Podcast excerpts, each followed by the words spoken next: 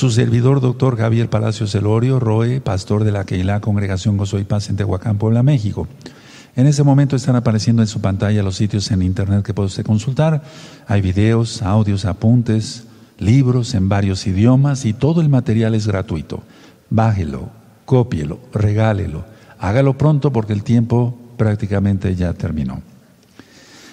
Vamos a ver el día de hoy el capítulo 19 del segundo libro de Samuel, bendito es el nombre de Yahweh. Voy a dar esta explicación por amor a los hermanos nuevos. No me inclino ante el estandarte, no me inclino ante la caja, no, se sería idolatría. Está el nombre bendito de Yahweh, Yod Hei Vav Hei, Yahweh. Por eso nosotros decimos aleluya, aleluya, de Yahweh, de Yahshua. Y es el nombre que es sobre todo nombre. Entonces es el creador de los cielos y la tierra. De hecho, en el Avino, en el Padre Nuestro, decimos Padre Nuestro, que estás en los cielos, santificado o muy exaltado es tu nombre. Entonces, si yo estoy diciendo eso, ¿verdad, hermanos? Que es muy exaltado su nombre, pues yo no puedo pasar acá como si fuera yo, eh, un burro, por, por así decirlo. Tengo que inclinarme porque está el nombre del Creador. Bendito es el abacados.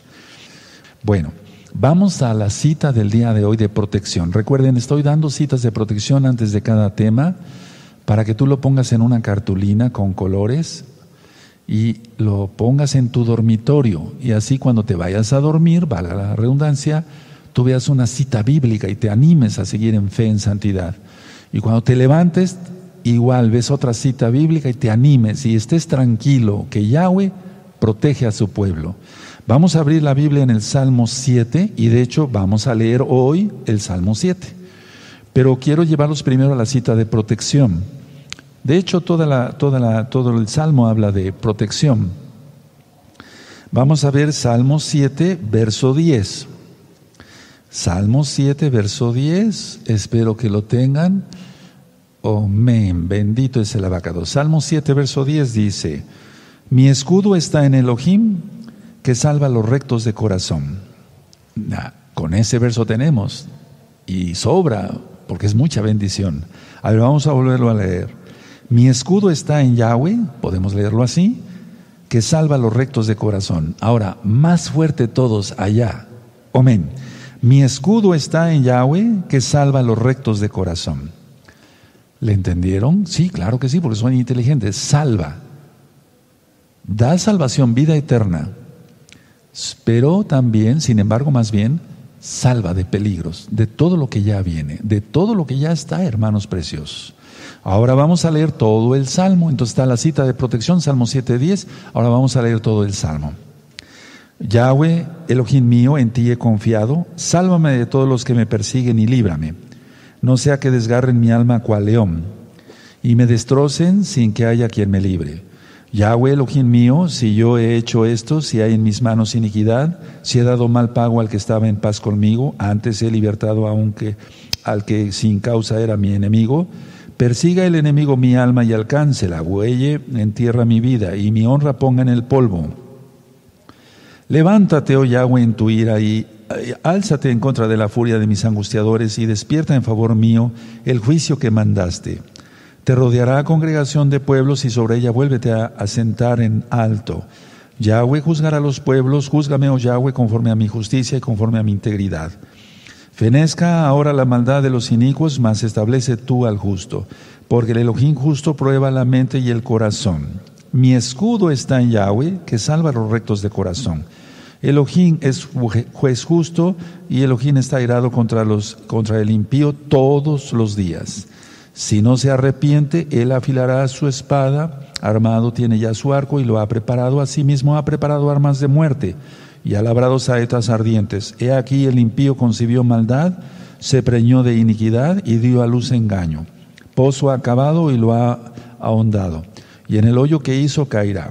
Su iniquidad volverá sobre su cabeza y su agravio caerá sobre su propia coronilla. Exaltaré a Yahweh conforme a su justicia y cantaré en nombre de Yahweh el Altísimo. Quiero decirles algo, amados hermanos. Este es un salmo que en lo personal un servidor Lee todos los días, lo dice todos los días, lo digo todos los días este salmo. Porque ciertamente como están los tiempos, está muy peligroso todo, hermanos, todo, es un peligro total. Pero en Yahweh está nuestra confianza, bendito es su nombre, y Él hará las cosas, Él protegerá a su pueblo. Vamos a iniciar con el estudio del capítulo 19 del segundo libro de Samuel, del segundo libro de Samuel.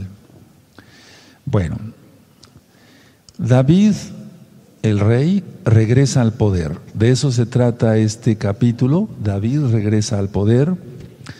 Y quiero hacer una especie de resumen y después leemos el, capítulo completo, ¿de acuerdo? Yo lo que veo aquí, lógico, claramente en 2 de Samuel 19, es que el gozo de haber eh, recuperado el reino se vio nublado, opacado, al haber perdido a su hijo Absalón. Entonces hubo dos cosas, hubo victoria, pero hubo dolor. Hubo victoria, pero hubo dolor. Ahora, los soldados salieron de Mahanaim como si hubieran sido los derrotados, en vez de los vencedores que realmente eran. Joab, en el caso del general, reprendió a David, y vamos a analizar esto con calma, entonces, repito, Joab, el general, reprendió a David por su insensibilidad hacia sus oficiales, hacia su ejército, hacia su pueblo. Y Joab exhortó al rey David a que eh, saliera en público y agradeciera su servicio, o sea, que agradeciera a los oficiales, al ejército en general, al pueblo, su servicio. Recordamos que Joab era sobrino del rey, era hijo de una eh, media hermana, eso está en Primera de Crónicas 2.16, anoten la cita. Primera de Crónicas, eso ya lo estudiamos, por eso no lo vamos a leer el día de hoy. Primera de Crónicas 2.16. Pero en realidad Joab había caído en completo eh, descrédito ante los ojos del rey David por sus eh, francos desacuerdos en la política del rey David. Además, Joab fue el que mató a Absalom, recordemos. Ahora, me llama la atención aquí tres personajes. Miren, cuando la persona, un santo, en este caso el rey David, claro, estaba pagando por sus pecados, eso ya lo vimos porque fue profecía de parte de Yahweh a través del profeta Natán. Sin embargo, siempre que un kadosh, un santo, un ungido, es, eh, eh, digamos, pasa tribulación, estoy hablando a nivel general, eh, varios se burlan o quieren escarnecerlo. Eso el rey David lo, plasma muy bien en los salmos. Y había tres personajes, o al menos dos personajes. Uno era Simeí y otro era Mefiboset. Y una vez que ya eh, sale el rey eh, David victorioso, entonces miedito, así decimos aquí en México, no espero que no sea una grosería hacer esto en otro país, pero aquí decimos miedito, miedo. Miedo le entró a Simeí y miedo le entró a Mefiboset. Ahora vamos a leer eso con calma. Entonces, David el rey perdona a Simeí, pero pongo entre paréntesis, temporalmente, temporalmente. En el caso de Mefiboset, él explica al rey que no quiso aprovecharse de que el rey David iba de huida, entonces Mefiboset dice, yo no me quise aprovechar para reinstalar el reino de, su abuelo, o sea, o sea, él le dice, no quise restaurar el reino de mi abuelo, se está refiriendo al rey Shaul, el primer rey de Israel. Entonces, recuerden que Siba, que era un, em, un sirviente pues, de Mefiboset, había dicho eso al rey David. Entonces Mefiboset va rápido, miedo, miedito, miedito, a aclarar con el rey David que él no quiso hacer eso. Ahora, no se sabe si fue verdad o si fue una mentira lo que dijo Siba. O sea, por más que hemos tratado de estudiar, bueno, estudiamos la Biblia lo más, lo, más profundo posible, pero no hemos logrado saber si, si hubo algo de cierto en eso o no. La cuestión está que David le regresa al menos la mitad de la herencia que le había prometido eh, Ustedes recuerden que ya le había prometido una herencia, ¿no? Y además el rey David ya había amenazado con quitarle toda la herencia a Mefiboset. Pero aquí el rey David eh, tenía un buen corazón y entonces dice, no te voy a quitar la herencia. Se, van, a, se, van a dividir entre tú y Siba. Hay otro personaje que me llama la atención, Barzilai, Galadita. David le pide que, que por su bondad que tuvo con el, el, rey, o sea, con él, se mudara a Jerusalén, pero ya era un hombre viejo, ya era un hombre de avanzada edad. Entonces le dijo al rey que era demasiado viejo y que prefería morir ahí, de donde era él. Y le pidió que Kinam, probablemente uno de sus hijos, tomara el lugar de él y fuera eh, recompensado de la misma manera en Jerusalén por el rey David. Y David lo hizo con gusto. Finalmente pasaron el Jordán, recuerdan que habían tenido que salir, el rey David salió del valle de Cedrón, las montañas de Judea, atravesó el río Jordán, eh, para los que fueron a Israel o hemos tenido la bendición de haber ido a Israel, pues estar por esos lugares se imagina uno todas las escenas bíblicas. Pero allá estaremos pronto, amados hermanos. Entonces, lo que sí me llama la atención que cuando pasan el Jordán y llegan a Gilgal, eh, se ve la disputa ya más fuerte entre Judá y las diez tribus. Eso es muy importante por el tema que les he compartido, las dos casas de Israel. Para los nuevecitos, les dejo de tarea, por favor, estudien las dos casas de Israel. Está en video, en audio, está en los libros, está en español, está en inglés y en varios idiomas. Entonces aquí empieza ya a notarse más la división del reino. De recuerden que habíamos, quedado, eh, habíamos dicho, perdón, cuando empezamos a estudiar el primer libro de Samuel, que el que escribió los libros de Samuel, que no era el profeta Samuel, eh, ya había sucedido la división del reino. Bueno, entonces aquí ya al ver la disputa entre Judá eh, y las diez tribus, se está anunciando que llegarían a separarse. Y así, después de la muerte del rey Salomón, se divide Israel, al norte las diez tribus, al sur Judá con Benjamín, con Benjamín y parte de los levitas. Por eso Jeroboam tuvo que poner levitas, por así decirlo, que no eran de los levitas. Lo voy a decir así, por amor a los nuevecitos. Tuvo que poner sacerdotes que no venían realmente de esa línea, de Aarón, Juanín. Entonces, esto es importante por todo lo que vamos a explicar el día de hoy.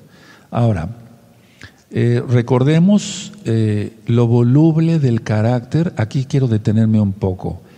Miren, hay que recordar aquí lo voluble del carácter del pueblo. El pueblo de Israel, todo Israel tiene un carácter muy voluble.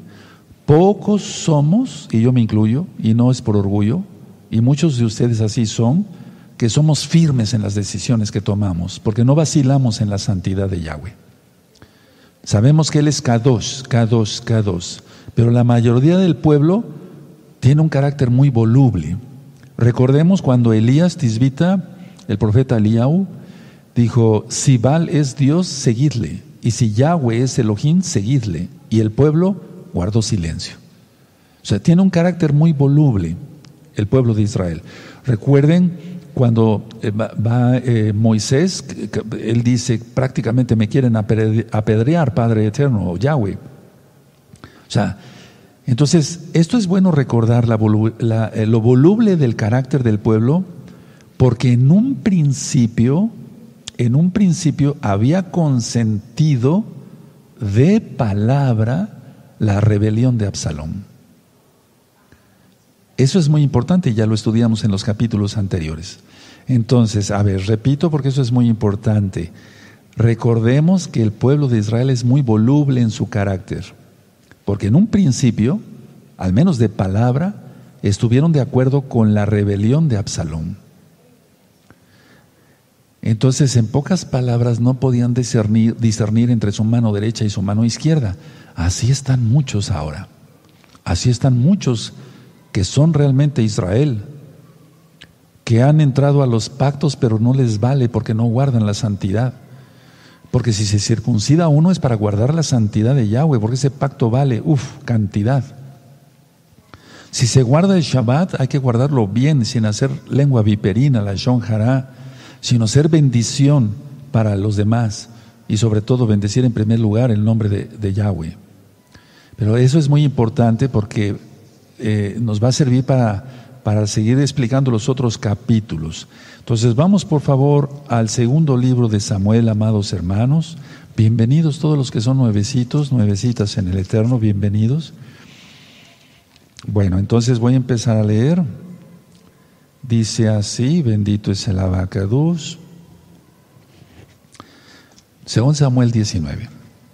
Dieron aviso a Joab que he aquí el rey llora y hace duelo por Absalón. Y se volvió aquel día la victoria en luto para todo el pueblo, porque oyó decir el pueblo aquel día que el rey tenía dolor por su hijo. Y entró el pueblo aquel día en la ciudad escondidamente, como suele entrar a escondidas el pueblo avergonzado que ha huido de la batalla. Pero recuerden lo que yo dije, o sea, salieron, ellos eran vencedores, no tenían por qué haber entrado así. Dice así, el 4, mas el rey, cubierto el rostro, clamaba en alta voz, Hijo mío, Absalón, Absalón, hijo mío, hijo mío. Recuerden, era la culpabilidad, porque él sabía que Amnón y Absalón habían muerto por su pecado, o sea, por el pecado del rey David.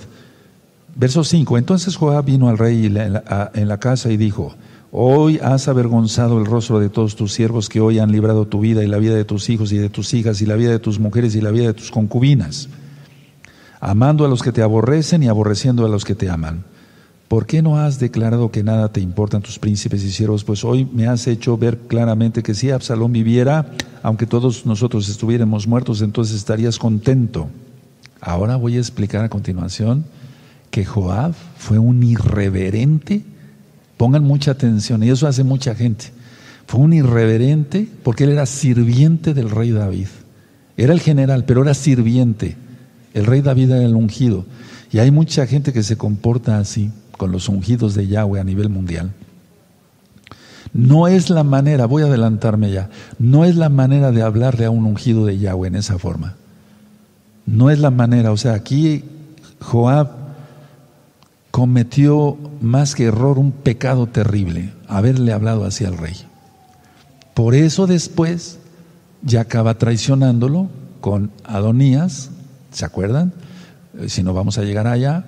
Y después es muerto, Joab. Verso 7. Eh, levántate pues ahora y ve afuera y habla bondadosamente a tus siervos, porque juro por Yahweh que si no sales no quedará ni un hombre contigo esa noche, y esto te será peor que todos los males que te han sobrevenido desde tu juventud hasta ahora. En pocas palabras, como decimos aquí en México, le, le leyó la cartilla, o sea, le leyó todo, como si vas a, hacer esto y esto y esto y esto y esto y eso, porque si no vas a, a hacer esto. No es la manera, nada. Pero hay gente tan ciega que actúa así con los ungidos de Yahweh a nivel mundial. Verso 8, entonces se levantó el rey y se, se, sentó a la puerta y fue dando aviso a todo el pueblo diciendo, he aquí el rey está sentado a la puerta y vino todo el pueblo delante del rey, pero Israel había huido cada uno a su tienda. ¿Por qué? Porque estaban, ellos sabían que habían dicho de palabra, apoyaban la rebelión de Absalón. Por un lado, Joab le dice al rey a esto y esto de una manera que no era la correcta, porque era el ungido de Yahweh, era el rey de Israel. Y por otro lado, el pueblo se esconde como un cobarde. Así hace la gente. Hay un dicho aquí en México, se quedan como el perro de las dos tortas. No sé si se diga en otros países, pero la idea es que la gente quiere estar bien con este y quiere estar bien con este. Aunque sepan que este tiene la verdad y este es el ungido de Yahweh, quieren quedar bien también con el rebelde. Y después se quedan sin nada. Eso ya lo he ministrado en varios temas sobre el ego. Verso 9, y todo el pueblo disputaba en todas las tribus, eh, perdón, en todas las tribus de Israel diciendo, el rey nos ha librado de mano de nuestros enemigos y nos ha salvado de mano de los filisteos y ahora ha huido del país por miedo de Absalón. Verso 10, y Absalón, a quien habíamos ungido sobre nosotros, ha muerto en la batalla. O sea que lo ungieron. ¿Por qué pues estáis callados respecto de hacer volver al rey? Y el rey David envió a los Kuanim, Sadoc y Abiatar diciendo, Hablad a los ancianos de Judá y decirles, ¿por qué seréis vosotros los postreros en hacer, en hacer volver al rey a su casa cuando la palabra de todo Israel ha venido al rey para hacerle volver a su casa? Vosotros sois mis hermanos, mis huesos y mi carne sois. ¿Por qué pues seréis vosotros los postreros en hacer volver al rey? Así mismo diréis a Amasa, ¿no eres tú también hueso mío y carne mía? Así me haga Elohim y aún me añada, si no fueres general del ejército delante de mí para siempre en lugar de Joab. Ahí vino el cambio. Ahí perdió bendición Joab por ser un irrespetuoso con el ungido de Yahweh. Verso 14. Así inclinó el corazón de todos los varones de Judá como el de un solo hombre para que enviasen a decir al rey, vuelve tú y todos tus siervos. Ahora, atención amados hermanos. ¿Por qué Judá, la tribu de Judá, como, comúnmente se dice los judíos, tienen bendición? Porque siempre han sido los primeros, la tribu de Judá, en decir, aquí estamos, Señor, Yahweh. Hay excepciones, habrá gente que no guarde bien Torah, lógico. Si ustedes recuerdan cuando el rey Ezequías mandó, cartas para, eh, tomar el segundo Pesach, Pesach Sheni, Judá vino de un, un, solo corazón, mientras que Efraín, que representa todo Israel, la casa de Israel, y Manasés, se rieron. ¿Sí recuerdan esa administración? Eso está en Pesach Sheni, cuando se toma el segundo Pesach. Bueno, entonces, a ver, por eso Judá es tan bendecida. Voy a, voy a, voy eh, a, leer otra vez. Dice el verso 14, así inclinó el corazón de todos los varones de Judá como el de un solo hombre, para que enviasen a decir al rey, vuelve tú y todos tus siervos. Tremendo, ¿verdad? Y con el rey Ezequías, Judá vino como un solo hombre, está igualito. ¿Sí recuerdan esa administración? Entonces, por eso Judá está bendecida. Lo voy a decir tal cual. Por eso Judá estamos bendecidos. Es por eso. El Eterno tiene, es que Judá tiene una bendición especial. Lo vimos cuando Moisés bendice, lo vemos cuando Jacob, el papá, bendice a Judá. Una bendición especial tiene Judá. Entonces, en este caso, a ver, Israel eh, quería Absalón. Se metieron con el ungido de Yahweh y el ungido de Yahweh venía de la casa de Judá. O sea, era judío, para que se entienda. Y ustedes dirán, ¿qué no es lo mismo, Roe? No, no es lo mismo. Judíos e israelitas. Judío de la tribu de Judá, israelitas de las demás tribus. ¿Verdad que queda más claro así? Bendito es el abacados. Verso 15. Volvió pues el rey y vino hasta el Jordán, y Judá vino a Gilgal para recibir al rey y para hacerle pasar el Jordán. Ahí está, Judá. Judá. Y Simeí, hijo de Gera, ahí está el primer hipócrita, ¿no? Hijo de Benjamín, que era de Bajurim, se dio prisa y descendió con los hombres de Judá a recibir al rey. Era el que le había aventado piedras al rey, ¿se acuerdan? Con él venían mil hombres de Benjamín. Recuerden que el rey David no usurpó el reino de Shaul, fue decisión de Yahweh. Y recuerden, por amor a los nuevecitos, lo explico otra vez con mucho gusto. Fue un rey, el rey Saúl no tendría que ser rey porque, porque no venía de la tribu de Judá. Y dice en Génesis Bereshit, no se separará el cetro, el cetro es para reinar de Judá. O sea, y Saúl venía de Benjamín. ¿Por qué les dio rey entonces Elohim Yahweh a, a Israel? ¿Por qué les dio rey? Porque ellos lo estaban pidiendo tengamos un rey como las demás naciones. Entonces ya lo expliqué varias veces. Yahweh dijo, aquí tienes tu rey. Uno de Benjamín, ni siquiera de Judá. Pero como estaban tan ciegos no reconocieron que venía de una tribu que no debía de ser. El Eterno hace cosas así, Él es, Él es extraordinario, da sorpresas. Dice el verso 17, con él venían mil hombres de Benjamín, asimismo Siba, criado de la casa de Shaul, con sus quince hijos y sus veinte siervos, los cuales pasaron el Jordán delante del rey. Otro hipócrita. O sea, estamos rodeados de hipócritas siempre los que somos llamados. 18. Y cruzaron el vado para pasar a la familia del rey para hacer lo que a él le pareciera. Entonces Simeí, hijo de Gera, se postró delante del rey cuando él hubo pasado el Jordán. Y dijo al rey, no me culpe mi señor de iniquidad, ni tengas memoria de los males que tu siervo hizo el día que mi señor el rey salió de Jerusalén. No los guarde el rey en su corazón. Miedito, miedito, porque el rey, el ungido de Yahweh, volvió a tomar lo que le correspondía, el reino. No lo perdió más bien. Verso 20, porque yo tu siervo reconozco haber pecado y he venido hoy el primero de toda la casa de José, o sea, la casa de José quiere decir la casa de Israel, para descender a recibir a mi señor el rey. Respondió Abisai, hijo de Sarbia, y dijo, ¿no ha de morir por esto Simeí que maldijo al ungido de Yahweh? 22. David entonces dijo, ¿qué tengo yo con vosotros, hijos de Sarbia? ¿Para que hoy me, eh, seáis adversarios? ¿Ha de morir hoy alguno en Israel?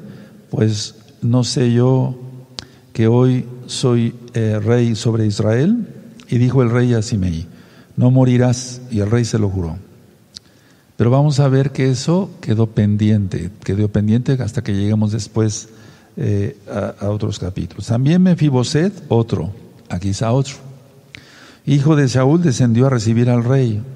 O sea, a ver, aclaro, descendían a recibir al rey, pero no para decir bienvenido, rey, bienvenido, por miedo por miedo de todo lo que habían hecho. En este caso, bueno, Menfibosé no se, no se sabe exactamente, pero por algo el rey actuó así.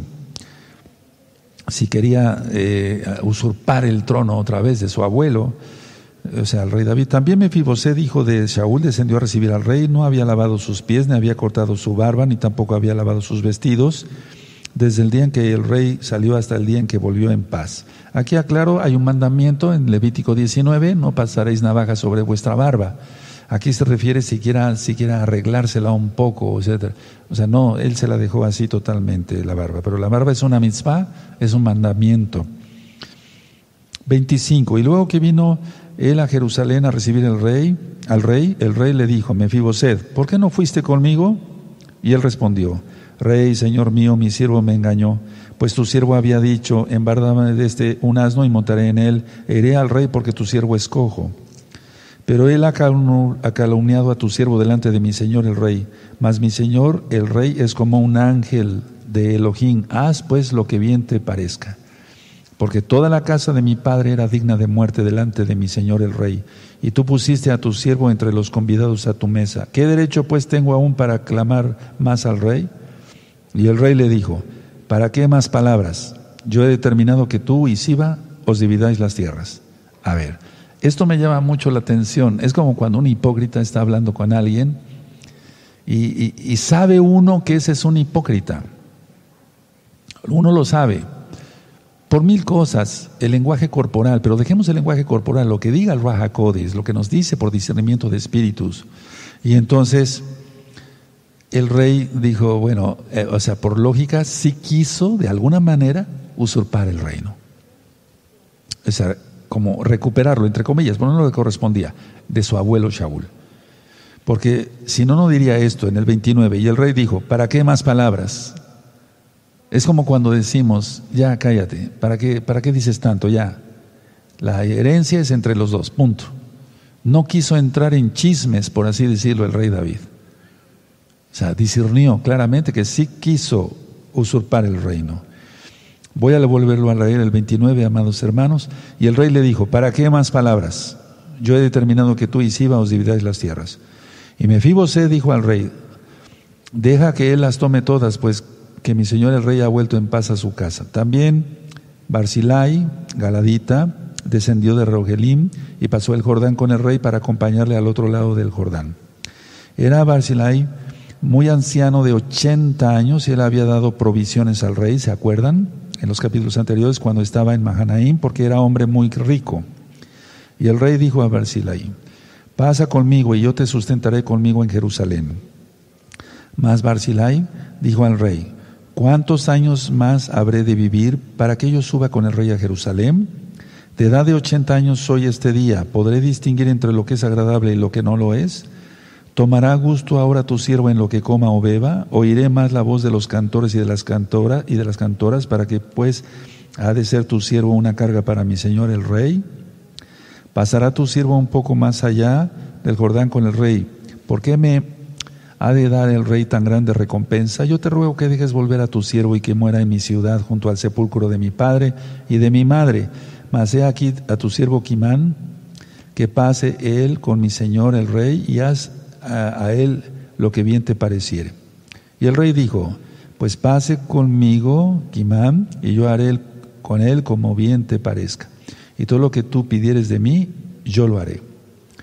Y todo el pueblo pasó el Jordán, y luego que el rey hubo también pasado, el rey besó a Barzilai y lo bendijo, y él se volvió a su casa. Es, es hermoso este pasaje, al menos esta parte, porque el rey bendijo, besó, es que el beso entre los kadoshim, ahora lógico con esto del bicho, bueno, pero, pero el beso entre los kadoshim es algo hermoso, es algo hermoso. Eso lo dice Pablo, Rab. Él dice, bueno, hay Biblias que dicen el ósculo, o sea, el beso santo. Y lo bendijo y se volvió a su casa. El verso 40, el rey entonces pasó a Gilgal y con él pasó Kimam, y todo el pueblo de Judá acompañaba al rey, y también la mitad del pueblo de Israel. Fíjense muy bien. Judá siempre, Israel dividido. Hay una superdivisión. Ahora, inclusive, en el mismo Israel, en la tierra de Israel, eres Israel, hay una superdivisión ahorita. Y puedo decir esto con toda seguridad. Muchos ni siquiera tienen sangre judía. Al tiempo, al tiempo. Otros sí, pero muchos no. Verso 41.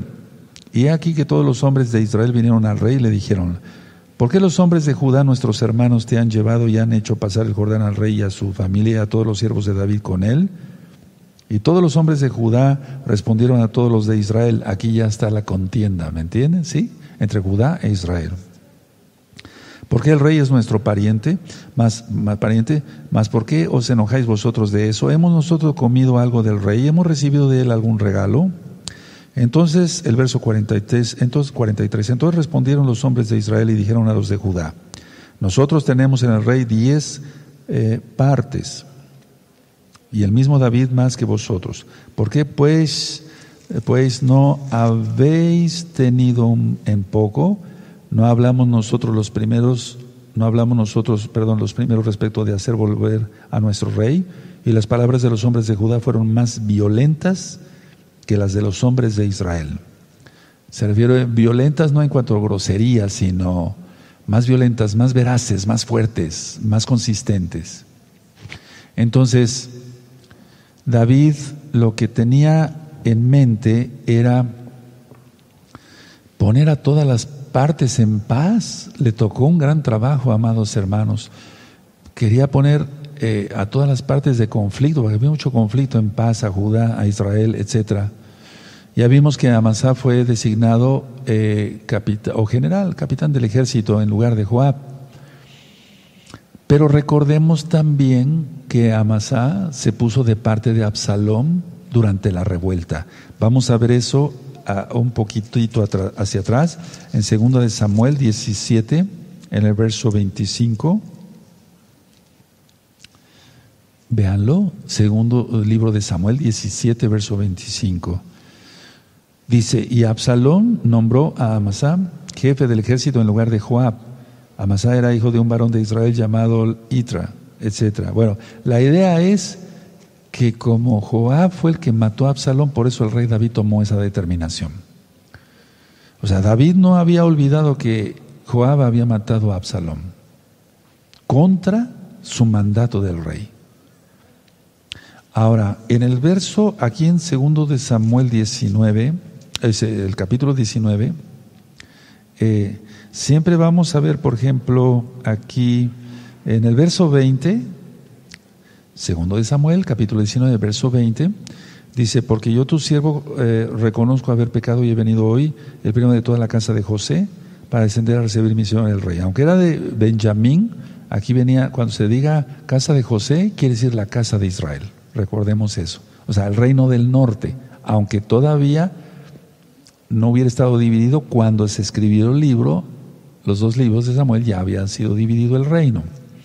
En el verso 21 dice, respondió Abisaí, hijo de Salvia, y dijo, ¿no ha de morir por esto Simeí, que maldijo al ungido de Yahweh? Tengamos cuidado como hablamos con los que han sido eh, nombrados roim, pastores, ancianos. Tengamos cuidado, tengamos cuidado con los que han sido eh, eh, hermanos encargados, son, son encargados de obra. Tengamos mucho cuidado, hermanos, tengamos mucho cuidado. Seamos temerosos del Eterno. Bueno, entonces, en realidad, lo que hizo el rey David aquí en el verso 30, dice, y el rey dijo, ¿para qué más palabras? Yo he determinado que tú y Siba os dividáis las tierras. Miren, si el rey con esto dio a entender, este estaba queriendo usurpar el, el trono, queriendo recuperarlo de su abuelo, o sea, el trono de su abuelo, por así decirlo, ¿no? Pero, pero más que eso, al repartir la mitad de las tierras, era recordar a su amigo entrañable, Jonathan. O sea, no, es que era un juramento que había hecho el rey David, que a los de su casa, de Jonathan, de Shaul, no les haría nada, no les haría daño, sería bendición para ellos. Entonces por eso lo hizo. Eso habla bien porque quiere decir que el rey David tenía palabra. Ahora ya no hay, ni eso, hermanos. En ustedes sí, porque son Kadoshim, santos, pero muchos no tienen palabra. Y he conocido muchos que se dicen mesiánicos o mesiánicas y no tienen palabra. Quedan mal. Fuera de Shabbat no pagan a tiempo porque no trabajan, son flojos, holgazanes, no hacen nada. Se levantan a las 10 de la mañana todavía en pijama. O sea, ¿qué es eso? O sea, no cumplen su palabra, no trabajan. Hay que trabajar desde muy temprano. Pero en fin, cada quien. Bueno, el verso 43, ah, estamos en 2 Samuel 19, 43, dice así. Entonces respondieron los hombres de Israel y dijeron a los de Judá, nosotros tenemos en el rey diez partes y en el mismo David más que vosotros. ¿Por qué pues no habéis tenido en, nos habéis tenido en poco? ¿No hablamos nosotros los primeros respecto de hacer volver a nuestro rey? Y las palabras de los hombres de Judá fueron más violentas que las de los hombres de Israel. Entonces, la reconciliación entre Judá e Israel desde ese tiempo no se ha dado. Desde ese tiempo. Desde ese tiempo no se ha dado. O sea, la reconciliación entre Judá e Israel no se ha dado. Es un asunto que solamente Yahweh, Yahshua, cuando venga a él, arreglará.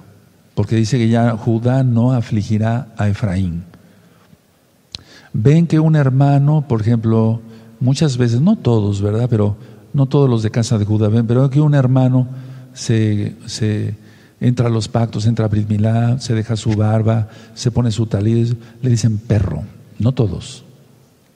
O le dicen menos, o sea, no, tú no eres judío, no eres Israel, etc. Es que la casa de Judá piensa que ellos son todo Israel y no, no, no, la Biblia habla que hay dos casas, por eso se los dejo de tarea, amados hermanos que son nuevos, las dos casas de Israel. Tú eres Israel, tú eres Israel, no te dejes robar tu herencia israelita. Aleluya. Ahora, eh, en cierta manera lo que analizamos aquí, lo que dijo eh, Joab al rey, ¿Estuvo bien o estuvo mal? Bueno, el mensaje estuvo, era bueno, pero no la forma de cómo lo, lo hizo. O sea, estuvo bien lo que dijo en cuanto, en cuanto a las palabras, pero no cómo lo dijo al rey. O sea, la forma en que lo dijo es que no se debe actuar, o sea, un sirviente, para que se entienda, no debe actuar así con su amo. Era un sujeto y un príncipe de Israel. Aquí está el rey David y aquí estaba Joab. El rey David era un príncipe. Dice, no hablarás mal del príncipe de tu pueblo, dice la Torah. Y este era un sujeto, una persona. ¿Contaba también? Sí, contaba, pero no como para hablarle así al rey. Entonces, tengamos cuidado, eso es muy importante. Ahora, En, en, en, el mismo segundo de Samuel 19, en el verso 8, entonces se levantó el rey y se sentó a la puerta y fue dado aviso a todo el pueblo diciendo, aquí el rey está sentado a la puerta. Y vino todo el pueblo delante del rey, pero Israel había huido cada uno a su tienda. O sea, eso también era un partir total. El rey estaba dolido, lógico, hay que entender esto, había muerto su hijo. Entonces, él dio una muestra de valor que a pesar de sus sentimientos naturales como varón, como un ser humano, David el rey lavó su cara, ungió su cabeza para no parecer de luto y hablarle al pueblo. Y aún así, Israel se fue cada uno a su tienda. Había huido. O sea, no dice que se fueron lentos así esperando que el rey hablara y como no salía, no, pues ya son las seis de la tarde, ya no habló, habló el rey. Huyeron. Miren cómo dice aquí lo final del verso 8, amados. Pero Israel había huido cada uno a su tienda. Ahora vamos a Proverbios 19. En Proverbios 19 vamos a buscar el verso 15.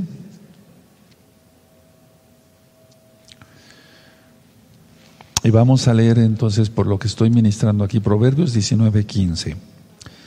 Dice así, la pereza hace caer en profundo sueño y el alma negligente padecerá hambre. ¿Y por qué puse este verso aquí? Es que todo lo que sucedió en este, eh, y está narrado más bien en el capítulo 19 de 2 de Samuel, habla de que el pueblo era negligente. El pueblo era voluble en su carácter, como ya lo vimos. Ellos habían prácticamente ungido a Absalón. Estaba Simeí, Mefiboset, Siba, etcétera, etcétera, etcétera. Todos actuaron por miedo. Ellos decían, bueno, si pasa esto, llega el rey y la agarra contra nosotros, por así decirlo, hace justicia, vamos a padecer hambre.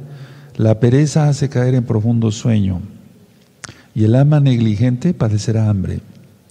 En este caso no quiso tomar tanto el verso por la pereza hace caer en profundo sueño, pero sí, sí, es cierto, claro, es la palabra del Eterno. Pero más bien el alma negligente padecerá hambre.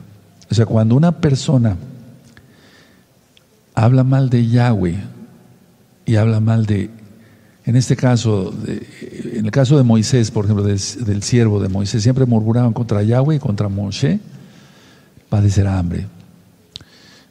¿Acaso no hubo sequía y hambruna cuando reinó Acaf? ¿Cuando estaba Jezabel? Cuando Elías dijo, no lloverá sino por mi palabra, tres años y medio, lo que va a ser la tribulación. Es decir, ¿acaso no hubo hambre? ¿No fue enviado hacia una viuda, Elías, para dar de comer a, su, a ella y a su hijo? Es decir, que siempre va a haber hambruna mientras no se obedezcan los mandamientos del Todopoderoso. Entonces, amemos, adoremos a Yahweh sobre todas las cosas. Bendigamos su nombre, exaltemos su nombre. ¿Cómo se exalta su nombre? ¿Con gritos? Yo vi mucha gente decir aleluya y gritos y, y era la gente peor. El exaltar al Yahweh es con buen testimonio, siendo santos, dando testimonio de que le amamos. De él dice en Juan 14, 15, si me amáis, guardad mis mandamientos. No tanto gritar. Hay que gritar, sí, eso no está, no está mal pero gritar en santidad, cantar en santidad, porque si no, ¿para qué tanto brinco? Hay un dicho aquí en México, ¿para qué tanto brinco estando el suelo tan parejo? No sé si me entienden, pero la idea es, si está el piso parejo, ¿para qué tanto brinco como si estuviéramos librando piedras? Así que, ¿cuál es el mensaje que yo daría de este segundo capítulo, de, eh, perdón, el, el capítulo 19 de Samuel? El segundo libro. Uno, no hablar mal de un ungido. Dos, portarse bien, porque vienen tiempos malos y el Eterno, escuchen muy bien, amada Keilah mundial y local, escuchen muy bien toda la Keilah en general, mundial. de gozo y paz. El Eterno, con todo lo que ya está pasando, con todo lo que ya se viene de la marca y demás, el Eterno va a hacer algo, lo va a hacer. Y Él lo va a hacer a través de sus siervos. Escuchen muy bien, amada Keila. No lo va a hacer, Él va a utilizar, Él va, perdón, a servirse de los ángeles, el Eterno. Va a hacer que los ángeles hagan mil cosas para nuestro bienestar. Sin embargo, el Eterno va a usar a sus siervos. Pero tú dirás, Roe, pero yo estoy en Alaska o en Canadá o en Alemania y no hay Roe aquí. No te preocupes, la bendición del Eterno, tú estás, tú estás eh, consagrado al Eterno. Y aparte estás, eh, estás eh, congregado, buscaba yo la palabra, congregado en esta Keila. Tú dices, mi Keila, mi Keila, yo no tengo un ROE local, en Perú, por ejemplo, en Alemania, en Canadá, etcétera, pero tengo un ROE allá en Tehuacán, que es el ROE Palacios. Perfecto. ¿Sabes lo que yo hago todos los días? Por ejemplo, antes del Shabbat prendí el incienso, el incienso ya se consumió. Les voy a decir cómo llegué aquí. Me voy a parar para que vean lo que hago cuando voy a prender el incienso. Yo llego y tomo, entonces, ahorita ya no se puede prender fuego en cuanto a las casas, los hogares, entonces yo, yo digo así, Padre, perdón que les dé la espalda, yo digo, Padre eterno, el nombre bendito de Don Yahshua Mashiach, he venido para encender tu incienso, yo te pido por todos los amados hermanos de la Keilah local y de la Keilah mundial de gozo y paz que han decidido que esta sea su Keila. Yo intercedo, oro, clamo, gimo por ellos. Oro un Padre nuestro, un avino. Después sigo orando, hago otras oraciones en el altar y después yo digo, Padre, intercedo por ellos, desde los más grandes hasta los más pequeñitos, desde las mujeres, mujeres desde las más grandes hasta las más pequeñitas guárdalos de todo lo que ha de venir. En el nombre bendito de Yahshua Mashiach, Omen. Y a veces hago otro tipo de oración, pero es el mismo contenido. Padre, Abba, Yahweh, tú sabes cuántos cabellos tiene cada uno de mis hermanos y de mis hermanas de la Aquila local y mundial en su cabeza. Yo te pido, envíes un vallado de tus benditos ángeles para que acampe alrededor de ellos, de los suyos, de todo lo que tú les has provisto. Salva a sus familiares, Padre amado. Y luego hago otro tipo de oración, pero tiene el mismo contenido. Entonces, estate tranquilo porque tú quisiste que esta fuera tu congregación. Ahora, el papel que tengo yo, como tiene cada uno de los Roim, yo no lo tomo a vacilada. Los Roim, los pastores tampoco. O sea, no lo tome a vacilada. Es una gran responsabilidad ser Roe. Mucha responsabilidad. Y sobre todo roe de una Keila tan, tan, tan, tan grandota, ¿verdad? Porque es enorme gracias a Yahshua. No me jacto, no, no me glorío de nada.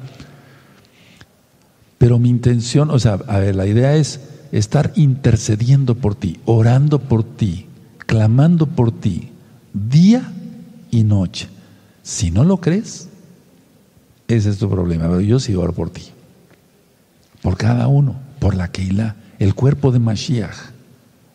Así es de que, a ver, entonces, ¿cómo va a actuar el Eterno? Y de eso quiero estar ya hablando en las próximas rectas finales. Y tal vez no en las rectas finales, pero sí en otros temas. Hay que empezar a clamar, para empezar, que todos los enemigos sean cegados. Escúchenme bien, por favor, toda la Keilah mundial y local. Que todos los enemigos sean cegados. Uno. Dos. Que todos los enemigos se den entre sí. Tres, que no te vean ni a ti ni a los tuyos. Hay que empezar a orar así rápido. Felipe fue arrebatado, recuerdan, de un lado para otro. Cientos de kilómetros fue llevado de un lado a otro rápido. El Eterno va a arrebatar a algunos, el Natsal, y van a pasar otros vivos al milenio. El Eterno va a hacer maravillas, hermanos. No estén preocupados por la vacuna, por la marca, por todo eso, etcétera, etcétera. No, por eso revisen las otras rectas finales eh, que he dado. No estén preocupados por eso. A ti no llegará. A ti no llegará. Aleluya. Puedes gritar un aleluya. Exacto. Pero tienen que estar bien en santidad. El, el que habita al talit del Altísimo, del Todopoderoso, pues, morará bajo la sombra del Omnipotente. Diré yo a Yahweh, castillo mío, mi Elohim, ¿en quién confiaré? Vamos a confiar en Él. Entonces, a ver, tú, yo te bendigo a ti. Sí, tú bendíceme a mí en oración, ora por mí. Aleluya, oren por mí. Oramos por los ancianos de la Keilah local, de los hermanos que me ayudan a transmitir, de, del, del pueblo en general, de todos los hermanos de gozo y paz. Y no va a pasar nada. Pero ¿qué pasaría si tú me echas piedras? Entonces no, no sería lo correcto porque yo siempre te he bendecido. Yo nunca te he agarrado una, una piedra para ni de chisme, ni de cosas de difamación, nada de eso. O sea, tengamos mucho cuidado con eso, porque el Eterno va a tomar en cuenta todo. De mi parte, yo los bendigo desde el fondo de mi alma en el nombre bendito de Yahshua Mashiach. Vamos a ponernos de pie, amados Sahim, ¿de acuerdo? Y vamos a bendecir, vamos a agradecer al Eterno por esta administración. Padre amado, te damos toda gaba por tu palabra. Tú eres bueno, Abba. No queremos actuar como los cobardes, Abba, ni que actuemos hipócritamente por miedo. Queremos mantenernos en santidad para que tú, para que tú nos reconozcas como tus hijos, porque tú nos reconoces como tus hijos. Y seamos salvos de todo lo que ha de venir. Eso dice Yahshua HaMashiach. Seamos librados de todo lo que ha de, venir y estemos en pie delante de ti. Él dice en pie delante del Hijo del Hombre, dice Yahshua.